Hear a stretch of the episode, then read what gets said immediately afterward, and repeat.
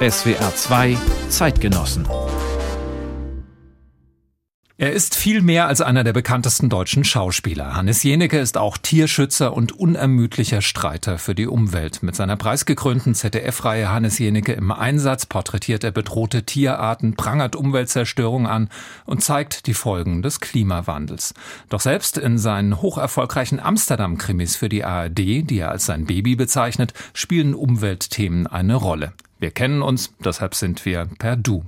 Lieber Hannes, Schauspieler, Dokufilmer, Buchautor, Drehbuchschreiber, Klima-, Umwelt-, Tierschutzaktivist, dazu ein Leben zwischen dem Ammersee, Freiburg, ab und an noch Los Angeles und für deine Krimi-Drehs noch Amsterdam und für die Dokus die ganze Welt.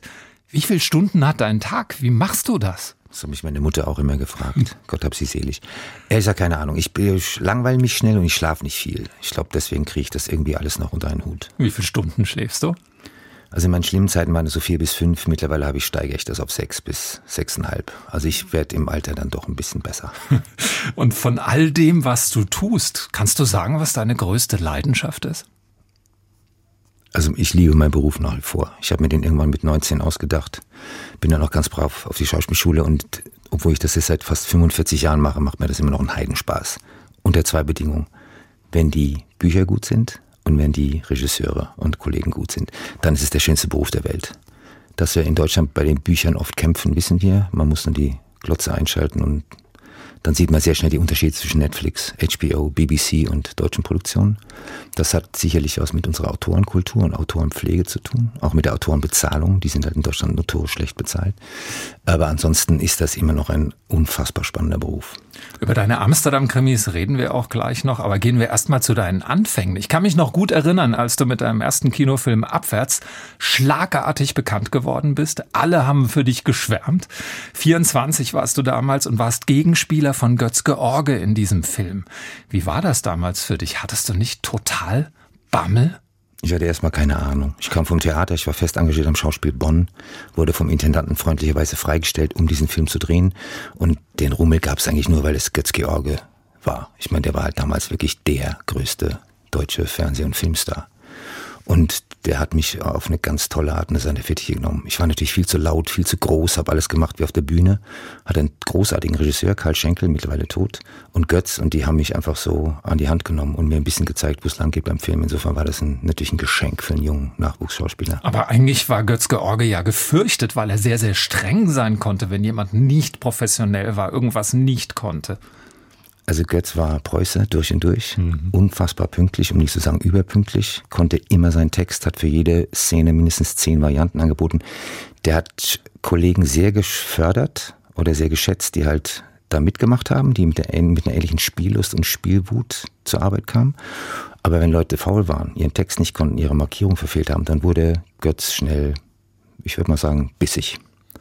Ich habe das immer sehr gut verstanden. Ich fand ihn überhaupt nicht schwierig. Im Gegenteil, der hat halt einen gewissen Anspruch gehabt an sich und an das Produkt. Und das fand ich, also ich habe da unglaublich viel gelernt. Ich glaube, ohne Götz wäre ich heute nicht da, wo ich bin. Also dich hat er praktisch als Ziehvater adoptiert. Kann man so sagen. Das hat er mit mehreren Kollegen gemacht. Ähm, ich glaube, er mochte einfach Schauspieler, die mit Leidenschaft zur Arbeit gekommen sind. Aber Schauspieler bist du ja eigentlich nur durch Zufall geworden, hast du mal erzählt. Also durch Zufall insofern, dass ich überhaupt nicht wusste, was ich machen sollte, wollte. Ich habe mein Abi gemacht 1979, habe in einer sehr schönen Kneipe gearbeitet in Regensburg, gibt's bis heute, heißt auch Fee. Und das war die Stammkneipe der Schauspieler des Stadttheaters Regensburg. Und die habe ich da halt mit Bier bespaßt. Und die fand ich A lustig und B haben die mir dann immer Theatertickets geschenkt, dass ich sehen konnte, was die machen. Ich fand das total spannend, so diesen schwarzen Kasten, vorn geht auf und dann ist man zwei Stunden ganz woanders. Und die haben mir irgendwann den Floh ins Ohr gesetzt, ja, mach doch was aus deinem Leben, probier doch mal eine Schauspielschule. Und ich so, naja, ich wusste schon, dass ich nicht lebenslänglich in der Kneipe arbeiten würde. Ich wusste, ich habe nebenher noch in einem Schallplattenladen gearbeitet, als es noch Schallplatten gab. Und ich wusste, dass ich das nicht mein Leben lang mache. Ich habe mich kurz inskribiert für Sport und Englisch auf Lehrfach. Mhm. Ich hatte wundersamerweise auch einen Medizinstudienplatz bekommen in Dortmund und fand dann über die Schauspielschule doch irgendwie aufregender und hatte jetzt auch nach dem Abi keine Lust, nochmal ewig lang die Schulbank zu drücken.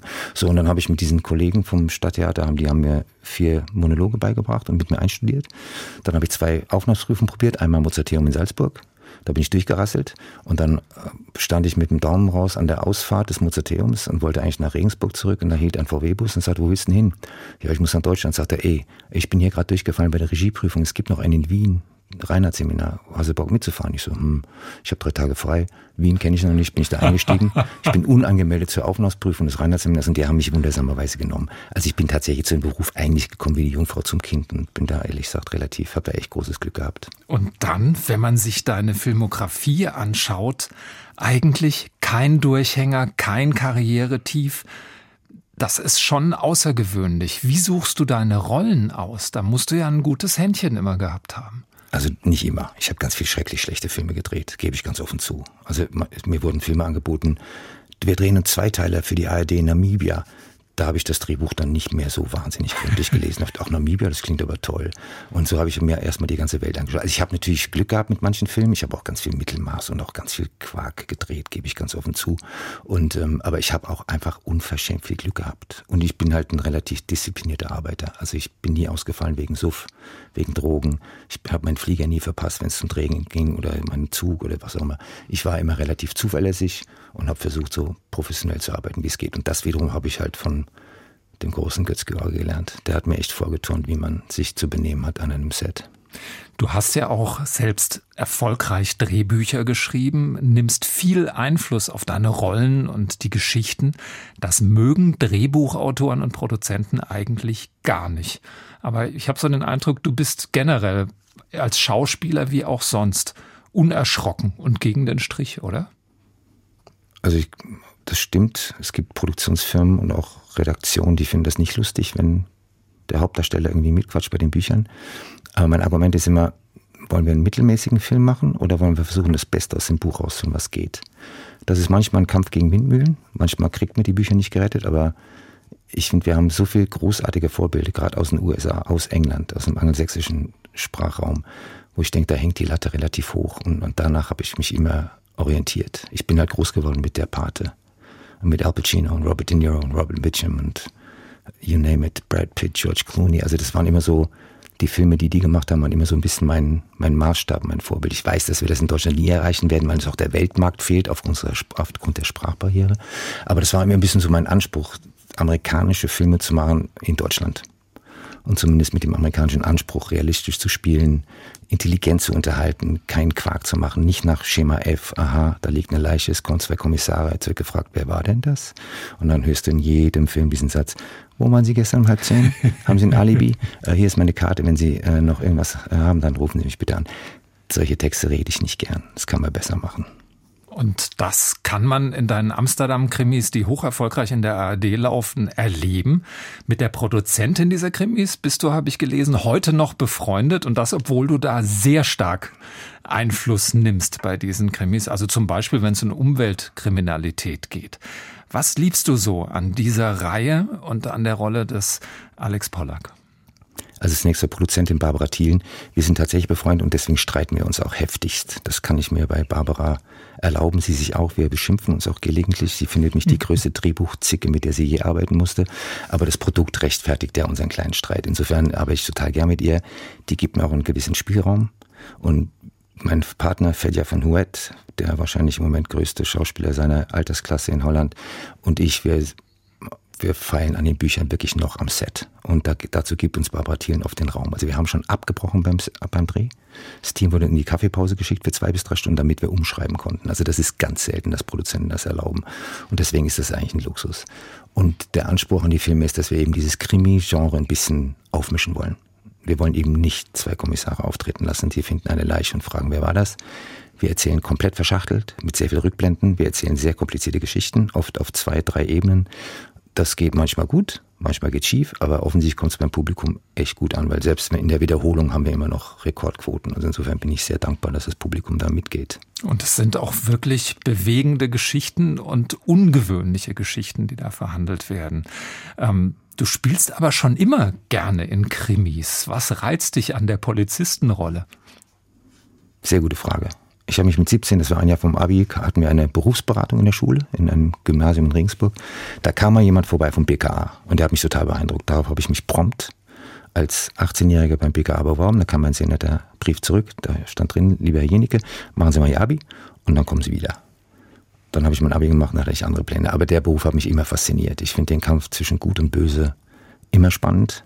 Mein absolutes Lieblingsgenre war immer Thriller und Mafia-Filme. Also ich bin halt groß geworden, wie gesagt, mit Pater 1, 2, mhm. später 3. Mhm. Ähm, den ganzen großartigen Martin Scorsese-Film. Es gibt ja reichlich die, ähm, also auch, ich fand Western immer spannend. Also ich mochte immer den Kampf gut gegen böse und und die Figur, die ich im Amsterdam-Krimi spiele, ist halt ein Mann, der macht das schon viel zu lange. Der hat immer sein Privatleben geopfert für den Beruf, dafür auch wirklich geblutet, aber er kann halt nicht anders. Er hat einen so ausgeprägten Gerechtigkeitssinn, dass er einfach nicht aufhören kann. Eigentlich sind VEs in dem Alter längst in Rente. Also ich bin jetzt 63, da sind die meisten Jungs, die undercover gearbeitet haben, nicht mehr im Dienst. Und der kann einfach nicht anders. Und deswegen liebe ich diese Figur. Der hat echt noch einen Glauben an daran, dass das Gute über das Böse siegen kann. Und er ist ein absolut unangepasster Typ. Das war schon dein Pit in Abwärts. Nochmal die Frage, so unangepasst bist du auch im wirklichen Leben, oder? Das weiß ich gar nicht. Also ich würde mich selber natürlich nie so bezeichnen. Aber ich habe nie den Sinn darin gesehen, mich zu verbiegen oder zu überlegen, was denken jetzt die Nachbarn, was denken die Lehrer, was denken, was denkt mein Vater. Ich habe immer versucht, das zu machen, was ich für richtig gehalten habe. Und ich hatte Gott sei Dank eine Mutter, die nach dem Motto ihre drei Kinder erzogen hat, macht bitte, was euch glücklich macht. Und das hat mich immer sehr bestärkt. Das wurde nicht immer gefördert, weder von meinem Vater noch von meinen Lehrern, auch nicht in der Schauspielschule. Aber ich habe immer so mein eigenes Ding gemacht. Und ich bin auch irgendwann in die USA gegangen, um mal Drehbuch zu studieren, wo alle gesagt haben, bist du wahnsinnig, das ist das Ende deiner deutschen Schauspielkarriere. Wenn du jetzt zwei Jahre abhaust, bist du raus aus dem Geschäft. Hat nicht gestimmt. Also ich habe meistens das gemacht, woran ich geglaubt habe. Und das hat sich bei mir ganz gut ausgezahlt. Haben denn vielleicht zu dieser Unangepasstheit und diesem Selbstbewusstsein, ich mache, was ich für richtig halte, auch deine Jahre als Kind in den USA beigetragen? Ihr seid ja, als du klein warst, für ein paar Jahre nach Pittsburgh gezogen, weil dein Vater, der Biochemiker war, einen Forschungsauftrag hatte. Wie haben dich diese Jahre geprägt? Ich glaube sehr. Das liegt gar nicht so an, dass wir in den USA waren, sondern es war die Zeit, in der wir rübergegangen sind. Ich war sechs, als wir rübergezogen sind. Und 1968 war ich acht, äh, passierte hintereinander Folgendes. Es wurde im April Martin Luther King erschossen und zwei Monate später Robert Kennedy, der Bruder von John F. Kennedy. Und also ich bin drüben aufgewachsen zu dem Höhepunkt der Rassenunruhen, der Bürgerkriegsbewegung, äh, der Bürgerrechtsbewegung. Und das hat einem natürlich geprägt. Ich hatte eine Schule, die war komplett gemischt, was Religion betrifft. Wir hatten Christen, Katholiken, Protestanten, Juden, alles. Wir hatten Schwarze, Weiße, Asiaten. Ich bin sehr früh aufgewachsen mit dem Wissen, dass es unterschiedliche Kulturen gibt, unterschiedliche Religionen unterschiedliche ethnische Gruppierungen und das hat mich natürlich geprägt. Ich bin dann in Deutschland auf die Schule gegangen, auf ein Gymnasium, wie gesagt, in Regensburg. Gab es keinen einzigen Farbigen, keinen einzigen Asiaten, keinen einzigen Juden. Also das hat mich natürlich geprägt, dass man einfach mit Leuten, die anders in einer anderen Kultur leben, eine andere Background-Geschichte haben, dass man mit denen einfach kooperiert und ähm, koexistiert. Und du musstest dich ja auch durchschlagen. Du hast kein Englisch gekonnt, als du in die Schule gekommen bist. Ja, meine Eltern waren ein bisschen naiv. Wir sind zu dritt rüber. Keins von den Kindern sprach ein Wort Englisch. Mein Bruder war noch zu klein, der war noch im Kindergartenalter. Meine Schwester und ich mussten auf die Schule und wir saßen da drin und haben kein Wort verstanden. Ich hatte eine großartige Lehrerin, Miss Martin, werde ich nie vergessen, die hat tatsächlich nach jedem Schultag am Anfang, als ich auf die Schule kam drüben, mich ins Lehrerzimmer geholt und mir in einer stillen Ecke dann Englisch beigebracht. Und als mein Vater zwei, drei Monate später hin ist, um ihr einen Blumenstrauß zu überreichen, hat sie nur gesagt, that's my job. Das gehört zu meinem Beruf. Und dann sprach ich Englisch. Also ich habe das ganz großes Glück gehabt, auch mit den Lehrern drüben und den, den Klassen. Und das war für mich eine ganz tolle Erfahrung, in den USA in den 60ern zur Schule gehen zu dürfen. Du hast ja auch die amerikanische Staatsbürgerschaft, hast ein Haus in Los Angeles. Was liebst du an den USA? Gute Frage. Man wenn man drüben lebt oder auch einen amerikanischen Pass hat, hört man ja die Amis oberflächlich und jetzt dieser Trump, wie hältst du das da drüben aus? Es gibt ganz viel schwarze Seiten der, der Vereinigten Staaten, aber es gibt halt auch ganz großartige Seiten. Den unerschütterlichen Glauben ans Happy End finde ich großartig, diesen Optimismus, dass man eigentlich alles schaffen kann. Dass es ein Land ist, das ist für mich das größte soziale Experiment der Welt. Dort wandern seit 400 Jahren, 500 Jahren Menschen ein und irgendwie arrangieren sie sich. Es geht oft schief, siehe Bürgerrechtsbewegung, siehe Massenshootings in den Schulen. Aber im Großen und Ganzen ist es ja ein unfassbar spannendes Experiment, wo wirklich Menschen aus der ganzen Welt einwandern und versuchen, eine nationale Identität zu finden. Das tun sie ja. Ähm, ich mag die Freundlichkeit der Amerikaner. Mir ist auch völlig, ich muss mit meiner Supermarktverkäuferin nicht intimst befreundet sein, aber ich freue mich, wenn die freundlich ist. Und schon in die Schule gehen war drüben ein echtes Vergnügen. Ich kam nach Deutschland zurück, ich fand die Schule schrecklich. Es war ein spaßbefreites Gepauke, das fand ich Horror. Also es gibt ganz viele Dinge an den Amerikanern, die ich sehr, sehr schätze. Und es gibt Dinge, die ich überhaupt nicht verstehe. Dazu gehört natürlich ein Donald Trump. Republikaner, evangelikale Christen, die also genauso schlimm sind wie ultraorthodoxe Juden und Islamisten. Also der religiöse Fanatismus der Amerikaner, gerade zwischen den beiden Küsten, da muss man immer sehr unterscheiden. Es gibt ja ein Küstenamerika, sehr liberal, sehr progressiv, ich sag mal Kalifornien, Oregon, Washington State, an die Ostküste auch. Dazwischen ist die sogenannte Flyover Country. Mhm. Da würde ich nicht gerne leben wollen, sagen wir mal so. Das wäre einfach nicht mein Ding das ist mir zu religiös, zu republikanisch, zu konservativ, oft auch zu rassistisch. Und also es gibt, wie gesagt, Amerika ist ein, es gibt wenig Graufarbe. Es gibt Großartiges und wirklich Trauriges. Macht dir diese unglaubliche Zerrissenheit dort Sorgen? Hast du Angst, dass Trump wieder an die Macht kommt? Denn viele Experten, ich habe mich neulich mit unserem langjährigen ähm, Washington-Korrespondenten unterhalten, der sagt, wenn der antritt, wird er gewählt. Ich denke, er wird wieder antreten. Ich bin nicht sicher, ob er wieder gewählt wird. Es wird ähnlich knapp werden wie beim letzten Mal. Das Land ist zutiefst gespalten. Was mich am allertraurigsten macht, ist, dass der Rest der Welt das leider nachmacht. Auch wir mhm. spalten uns immer weiter. Europa wird immer weiter gespalten zwischen Ländern wie Ungarn und Polen, jetzt den Slowaken und dem Rest Europas. Das ist leider, der Trumpismus macht leider Schule. Und wenn man sich anguckt, wie Hubert Aiwanger jetzt in Bayern den Wahlkampf gemacht hat im Herbst 2023, der guckt sich alles von Herrn Trump ab. Und diese, dieser Populismus macht sich leider weltweit echt breit. Und das finde ich am beängstigsten. Wir machen wirklich eigentlich all das bei den Amerikanern nach, was man bitte nicht nachmachen sollte. Und wenn diese Leute durchmarschieren, gerade Trump in den USA, aber das gilt auch für alle anderen Rechten, dann wäre es auch verheerend für Klimaschutz und Umwelt. Du hast dich schon ganz früh als Teenager Greenpeace angeschlossen. Woher kommt deine große Leidenschaft für die Tierwelt, für den Umweltschutz? Das war ja damals noch nicht selbstverständlich. Also ich glaube, mein Interesse an Tieren kommt schlicht und einfach daher, dass mein Großvater mütterlicherseits jeden Sonntag mit seinen Enkeln in den Frankfurter Zoo gegangen ist. Und das fand ich toll. Ich fand es überhaupt nicht fragwürdig, dass da Eisbären in viel zu kleinen Gehegen, Tiger in kleinen Gitterkäfigen, das fand ich ganz toll. Heute sehe ich Zoos ein bisschen kritischer, aber ich glaube, daher kommt zumindest mal meine Affinität zu Tieren. Und ich sage mir, ich habe mich noch keinem Tier auf der Welt gelangweilt, was ich von Menschen nicht unbedingt behaupten kann. Und das, warum ich Greenpeacer geworden bin, lag, glaube ich, schlicht und einfach an der Tatsache, dass ich halt die Generation bin, die ich bin. Als Greenpeace gegründet wurde, war ich elf. Meine Eltern haben die Süddeutsche Zeitung abonniert und da war irgendwann Mitte der 70er ein Foto auf der Titelseite von einem kleinen Schlauchboot, auf der Seite die großen Greenpeace-Lettern und es fuhr an gegen so einen riesigen japanischen Walfänger. Und dieser Walfänger hatte so eine riesen Wasserkanone und hat die Greenpeacer da von Bord gespült. Ich dachte, boah, das sind aber mutige Jungs. Das waren so die Cowboys meiner, meiner Jugend. Ich fand die einfach erstmal cool und tough. Ich fand toll, dass die Wale verteidigen. Also ich war, bin überhaupt nicht geprägt worden, irgendwie grün oder ökologisch, sondern es war einfach, ich bin da so reingeschlittert. Und dann bin ich halt Mitglied geworden. Dann kriegst du alle drei Monate diesen Greenpeace Newsletter. Und wenn du den lange genug liest, dann greifst du irgendwann in den Kopf. Weil eigentlich wissen wir seit den frühen 70ern, wie wir mit der Umwelt umzugehen haben, dass wir aus fossilen Energieträgern aussteigen müssen, dass das Auto nicht eine Segnung der Zivilisation ist und so weiter und so fort. Und eigentlich seit 50 Jahren passiert genau das Gegenteil.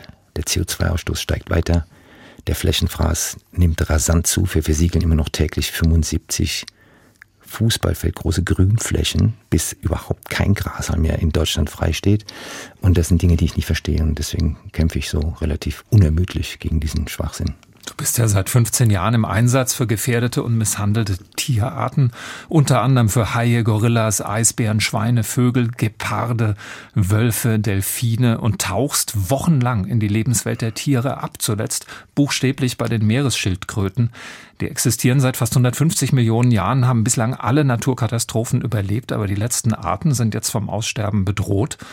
Und in deinen Dokus zeigst du immer auch eindringlich die Zusammenhänge zwischen Umweltzerstörung, Artensterben, Wilderei, unserem Konsum, den Machenschaften der Industrie.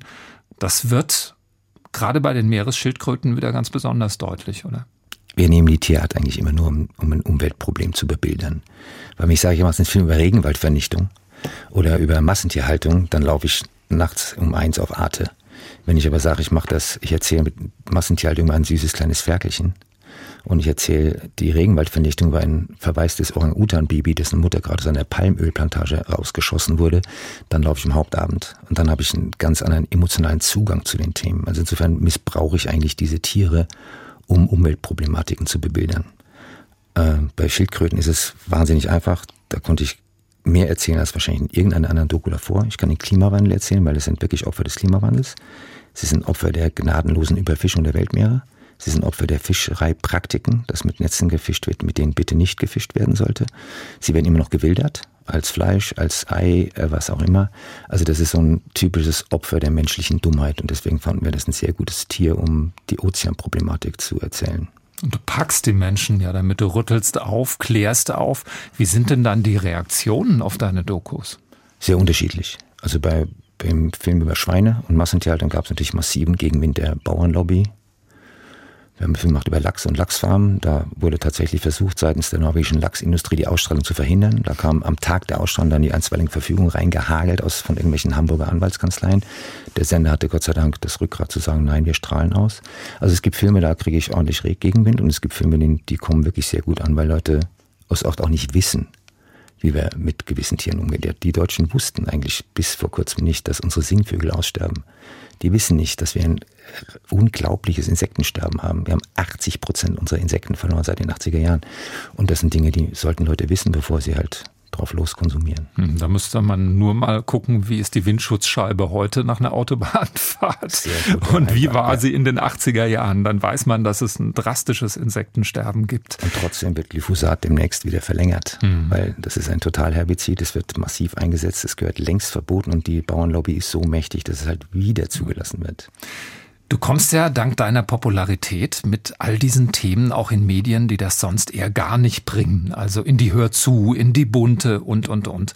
Gibt es denn konkrete Beispiele, wo vielleicht wirklich auch ein Umdenken oder eine direkte Reaktion zu erkennen ist auf das, was du den Menschen nahebringst? Bei manchen Filmen ja, bei manchen nein. Also bei dem Lachsfilm war es relativ eklatant. Da ist der Aktienkurs der vier größten norwegischen Anbieter am Tag nach der Ausstrahlung um 11 Prozent abgestürzt. Und im Bioladen, wo ich einkaufe, bei mir zu Hause, ich wohne in einem kleinen Dorf in Oberbayern, gab es immer so vier oder fünf Sorten Biolachs, jetzt gibt es noch zwei. Und ich habe dann irgendwann mal die Geschäftsführerin gefragt, warum gibt es denn noch zwei? Ja, die Leute kaufen das nicht mehr so gern. Und ich bin an, der Kasse dieses Supermarktes mal von einer Frau angemacht worden, die hat gesagt, jetzt kann ich wegen ihm nicht mal mehr Lachs essen. Ich habe gesagt, tut mir leid für Sie, aber eigentlich finde ich das gut. ja, und wie viel Shitstorms bekommst du ab? Denn du bist ja auch im Netz aktiv.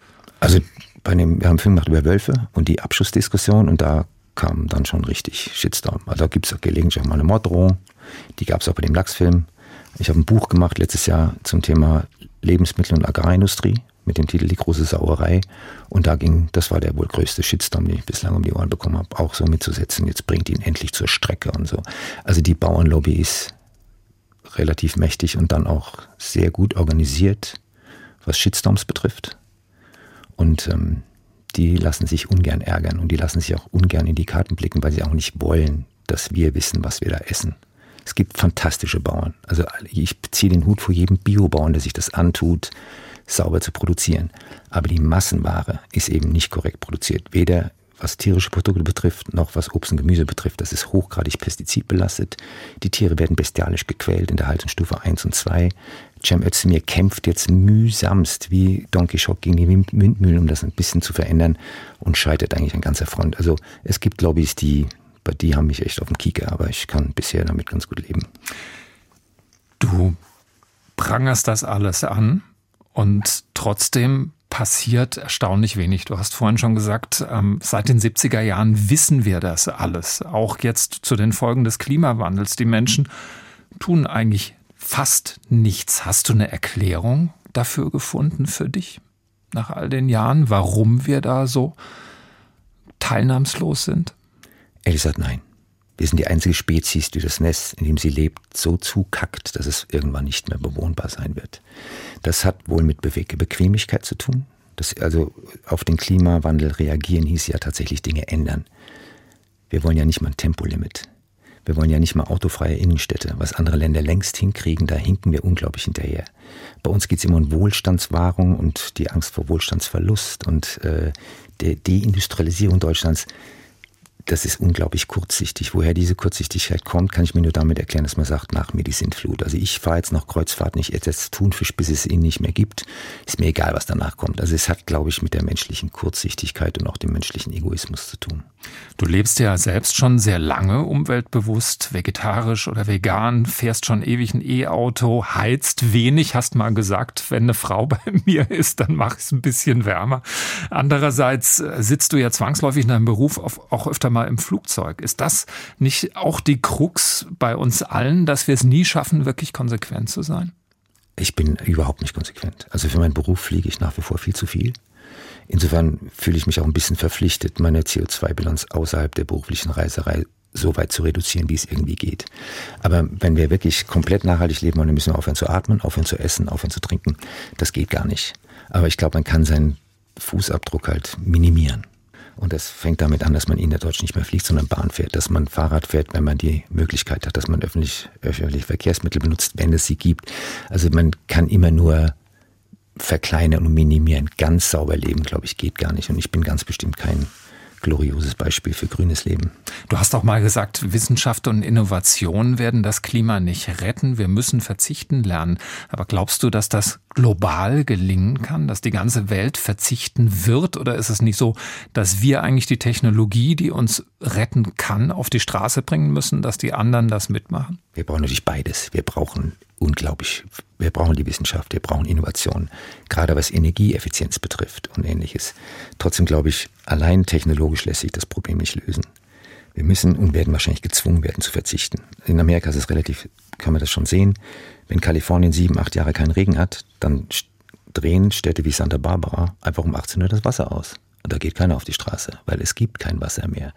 Ich glaube, die Menschen, die an der A und der Erft gelebt haben, die wissen, was Wohlstandsverlust ist. Und die definieren ihn sehr anders, als wir das normalerweise definieren. Ich glaube, der Mensch wird einfach gezwungen werden, verzichten zu müssen, weil irgendwann gibt es keine Grünflächen mehr. Irgendwann hat man die Flächenfraß so weit getrieben, dass wir wahrscheinlich nur noch Stammzellenfleisch essen können und äh, Astronautenfutter. Weil die, unsere Böden werden ausgelaugt, übergüllt, überdüngt. Die sind faktisch jetzt schon völlig überbelastet.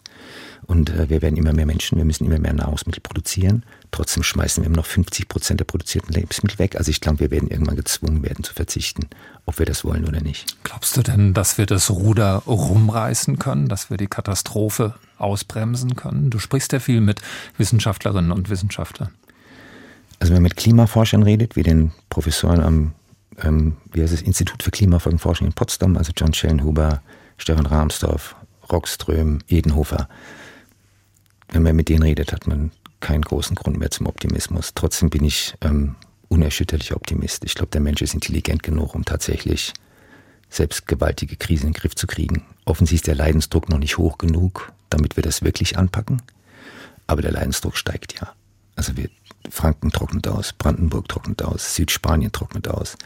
Subsahara trocknet so aus, dass Millionen von Menschen auf die Flucht gehen. Wo gehen sie hin? Aufs Schlauchboot im Mittelmeer. Und die kommen ganz bestimmt nicht, um beim Zahnarzt sich Termine zu ergattern bei uns, sondern die kommen, weil sie keine Ernten mehr einfahren. Insofern, wir werden gezwungen werden, ähm, umzudenken. Du stellst in deinen Filmen ja auch immer Initiativen für Tier- und Umweltschutz vor. Macht dir das Hoffnung und soll es uns motivieren, auch was zu tun? Absolut. Also ich glaube, jeder Mensch, der sich engagiert, geht einfach abends zufrieden ins Bett. Also wir haben in dem Schildkrötenfilm eine großartige deutsche Biologin als Protagonistin gehabt, Dr. Christine Figner. Die ist berühmt geworden mit diesem Video, wo einer Meeresschildkröte ein Plastikstrom aus der Nase heraus operiert wird. Dieses Video hatte, glaube ich, innerhalb von wenigen Tagen 40 Millionen Klicks. Der Schildkrötenschutz macht Fortschritte. Es gibt immer mehr Nester, die rund um die Uhr bewacht werden, damit sie nicht geplündert werden. Es gibt unfassbar viel Aufzuchtstationen. Also ich glaube, dass diese Leute, die wirklich ihr Leben widmen, um Habitats und gewisse Spezies zu retten, das macht Schule. Es gibt immer mehr Kinder, die ihre entschuldige Eltern zusammenscheißen, wenn die eine Plastiktüte haben. Ich hab, bin mehrfach in Kitas aufgetreten, wo die Mütter sich beschweren. Jetzt, die, meine Kleine schimpft mich schon, wenn ich mit einer Plastiktüte nach Hause komme. Finde ich gut. Die Kinder kapieren das. Und ich glaube, das ist, glaube ich, die Hauptaufgabe, dass wir eine Generation heranziehen, die mit der Umwelt anders umgeht, als es meine Generation getan hat. Aber wie können wir mehr Menschen erreichen? Ähm, die letzte Generation, habe ich den Eindruck, bewirkt eher das Gegenteil. Der Widerstand gegen Veränderung wird dadurch größer. Das sehe ich leider auch so. Ich verstehe die Motivation dieser Klimakleber sehr gut. Ich verstehe auch die Wut und die Verzweiflung und die einfach die Frustration, dass die Politik einfach nichts tut und die Industrie auch nicht. Trotzdem halte ich das Kleben und das Blockieren von Verkehrsadern für die falsche Methode. Also ich habe mich für eine andere Methode entschieden. Ich versuche halt Filme zu machen. Ich versuche Menschen Tiere nahezubringen, die halt aussterben, wenn wir mit der Natur weiter so umgehen, wie wir das tun. Ich schreibe Bücher zu dem Thema. Also da muss jeder sein, die Wahl der Waffen muss jeder für sich entscheiden. Ich persönlich würde mich nicht festkleben. Aber ich verstehe die Motivation der Leute sehr gut. Deine Bücher haben ja auch harte Titel. Die große Volksverarsche, wie Industrie und Medien uns zum Narren halten, ein Konsumentennavi oder wer der Herde folgt, sieht nur Ärsche, warum wir dringend Helden brauchen. Braucht es so deutliche Sprache und siehst du inzwischen echte Helden? Ja, absolut. Also die habe ich in jeder meiner Dokus drinne. Also in jedem Film, den wir gedreht haben, haben wir zwei, drei Protagonisten, die so großartig sich engagieren und so viel bewegen. Also das sind genau die Menschen, die wir Hoffnung machen. Also von Jane Goodall angefangen über den Orca-Forscher Kent Balcombe, der unser Protagonisten im Orca-Delfin-Film war, über Christine Figner im Meeresschildkrötenfilm. Laurie Marker ist die Frau, die dafür verantwortlich ist, dass Geparden noch nicht ausgestorben sind. Die einzig stabile Population weltweit lebt in Namibia und die betreut diese amerikanische Biologin. Fantastische Leute und die machen mir eigentlich auch am meisten Hoffnung und die inspirieren mich auch. Du hast auch ein Buch über das Schwein geschrieben und was die Agrarlobby bei uns tut nach der Folge über das Schwein. Die große Sauerei heißt das, wie Agrarlobby und Lebensmittelindustrie uns belügen und betrügen und was das für unsere Ernährung bedeutet. Da prangerst du diese Masse an verlogenen Gütesiegeln an. Werden wir wirklich so belogen? Ja, definitiv. Also Greenwash ist ist zu einem so traurigen Phänomen geworden, dass die EU jetzt einen Gesetzesentwurf ähm, hat, um das zu stoppen. Es gibt ja nichts mehr, wo nicht grün, klimaneutral, klimapositiv draufsteht. Also geht durch einen DM-Supermarkt, es ist mhm. ja alles plötzlich umweltneutral, klimaneutral. In Wirklichkeit ist jeder Drogeriemarkt eine Plastikmüllhalde. Da wird gelogen, was das Zeug hält. Und bei Nahrungsmitteln ist es auch so. Da werden dann Worte erfunden, das ist hauchdünn und super leicht und es klingt ja alles so wahnsinnig gesund. In Wirklichkeit sind ein ganz großer Teil unserer Lebensmittel hochgradig ungesund. Das wird ja jeder Kinderarzt bestätigen, jeder Arzt, der sich mit Adipositas beschäftigt. Ich meine, wir haben fast 50 Prozent der deutschen Bevölkerung ist übergewichtig. Was das fürs Gesundheitssystem heißt, kann man sich gerne mal ausrechnen. Da geht es um 60 bis 70 Milliarden pro Jahr. Wenn wir das in saubere Lebensmittel stecken würden, hätten, wäre wär allen gedient. Es gibt mehr Tierwohl, wir hätten gesünderes Essen, wir hätten weniger Gesundheitsprobleme. Also ich glaube, die dringendste Wende, die wir brauchen in Deutschland, ist nebst der Energiewende die Agrarwende. Du bist ja auch Mentor der Wirtschaftsinitiative Ethics in Business, unterstützt mittelständische Unternehmen, die sich fair und verantwortungsvoll für Umwelt und Gemeinwesen einsetzen. Du hast jetzt schon gesagt, das meiste ist Greenwashing, aber ich habe schon den Eindruck, dass sich viele Wirtschaftsunternehmen auf den Weg machen und eigentlich nur darauf warten, dass die richtigen Rahmenbedingungen von der Politik kommen. Absolut. Also ich, gerade im Mittelstand gibt es so großartig engagierte Familienunternehmen, kleinere Firmen, die wirklich sagen, so, wir machen es jetzt sauber, wir machen es jetzt wirklich grün. Die stehen natürlich gegenüber multinationalen Großkonzernen. Ich nenne es mal so die drei größten Plastikvermüller der Erde. Das ist Platz 1 Coca-Cola, Platz 2 Pepsi, Platz 3 Nestle.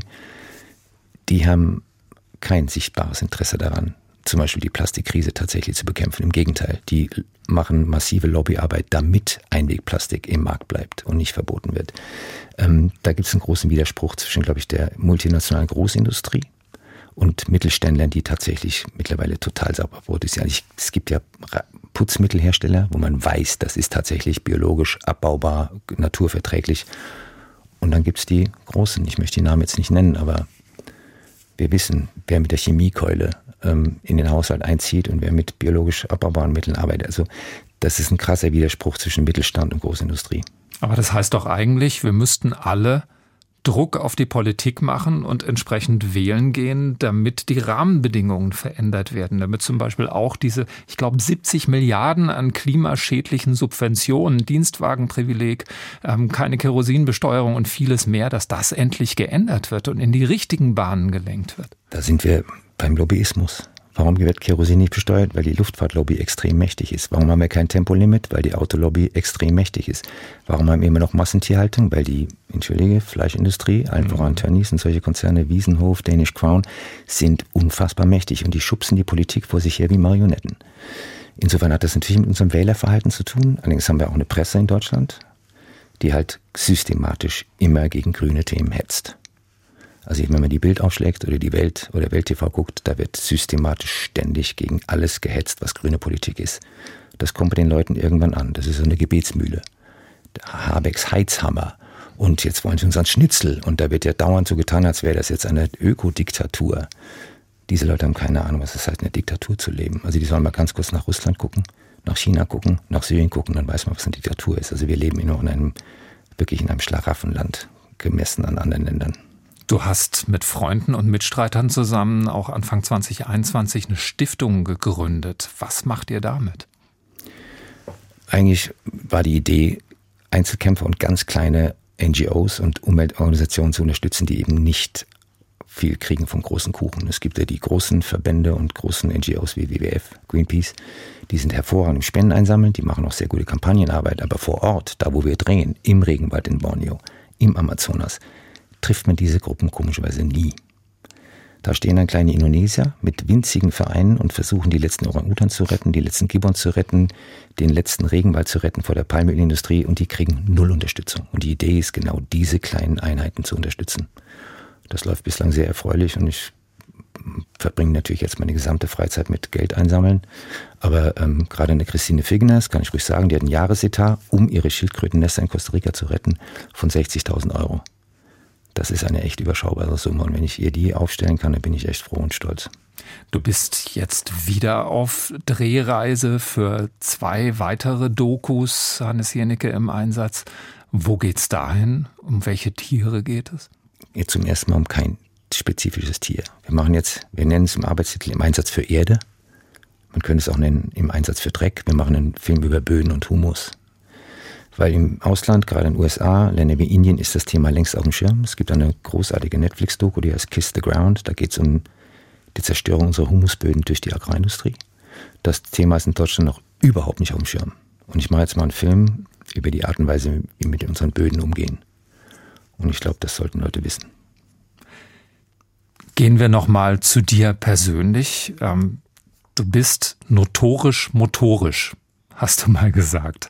Und bist eine totale Wasserratte. Hast da so ziemlich alles gemacht und machst das teilweise auch noch, ähm, was man im Wasser ausüben kann.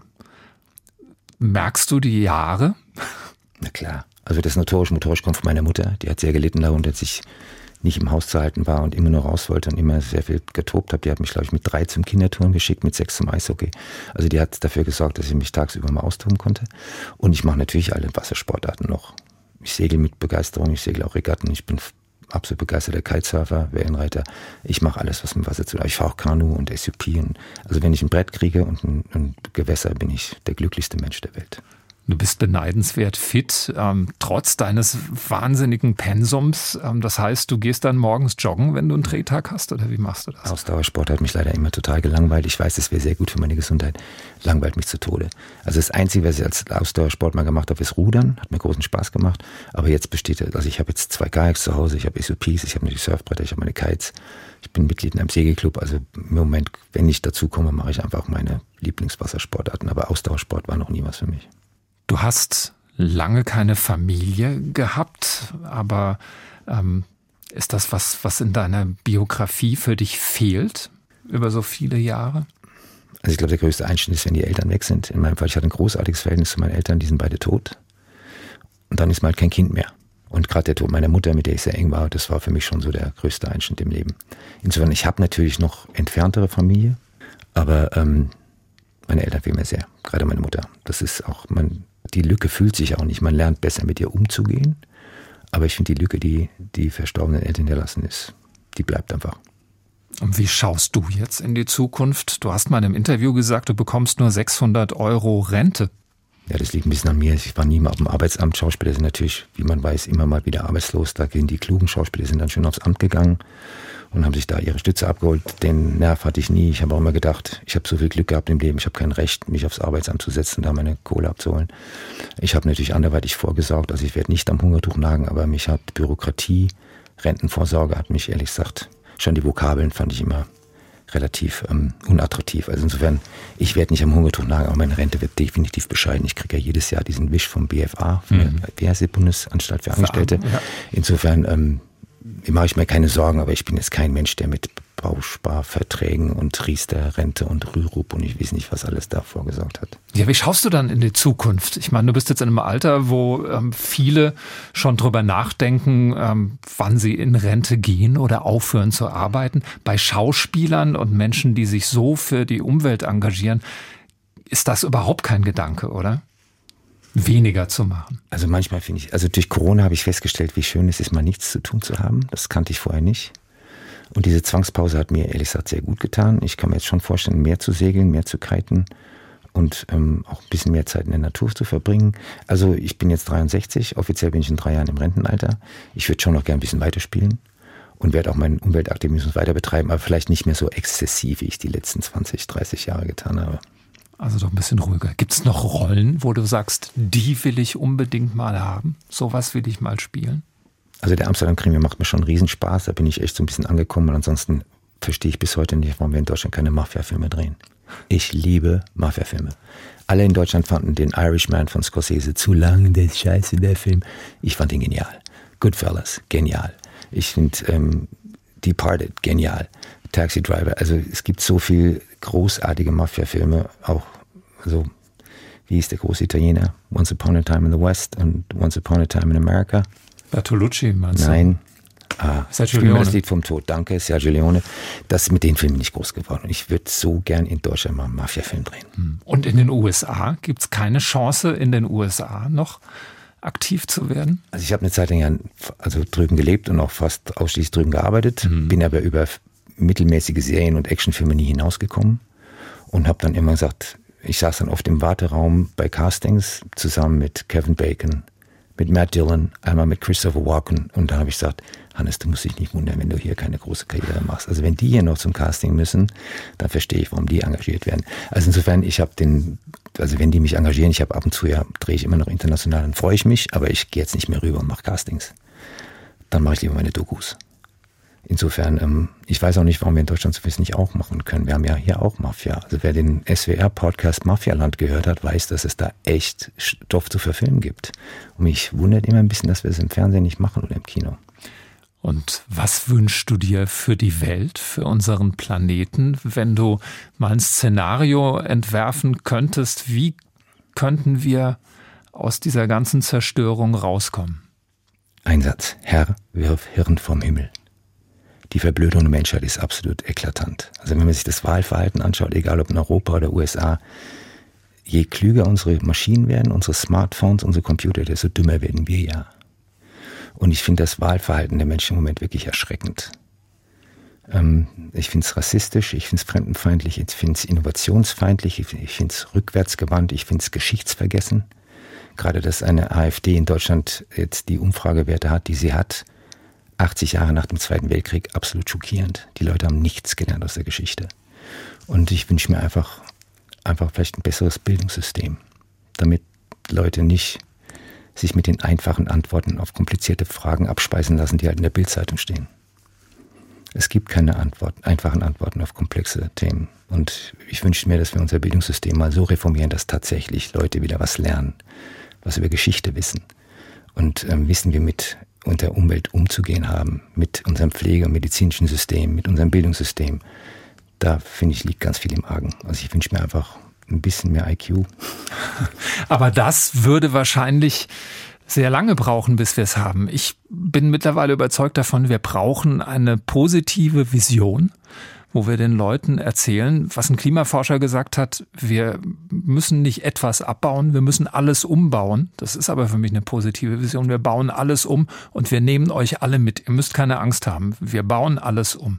Absolut richtig. Und es gibt ja Länder, die uns da weit voraus sind. Also dadurch, dass ich einmal im Jahr nach Amsterdam darf zum Drehen, kann man schon mal sehen, wie toll autofreie Innenstädte sind. Mhm. Wie toll Städte sind, wo alle Leute Fahrrad fahren und nicht dauernd im Autostau stehen. Man kann nach Norwegen reisen und sehen, wie man Schulsysteme baut, nach Finnland, in Schweden, Kopenhagen, also Dänemark. Es gibt ja Länder, da könnten wir uns mal was abgucken. Mich wundert immer ein bisschen, dass wir Deutschen immer das Rad neu erfinden müssen. Man könnte einfach mal gewisse Delegationen bilden fürs Pflegesystem, für Schulsystem, für Wohnungsnot und sagen, wie machen das denn Länder, wo das Problem nicht so eklatant ist? Und das einfach abkupfern. Nein, wir müssen das immer selber erfinden und das verstehe ich nicht so ganz an der deutschen Seele. Also hast du doch noch viel zu tun. ich habe auch gute Hoffnung, weil wenn andere Länder uns vortun, wie man es richtig macht, werden wir es irgendwann auch nachmachen. Vielen Dank, Hannes Jenecke, und alles Gute. Ich habe zu danken, Markus. Immer ein Vergnügen.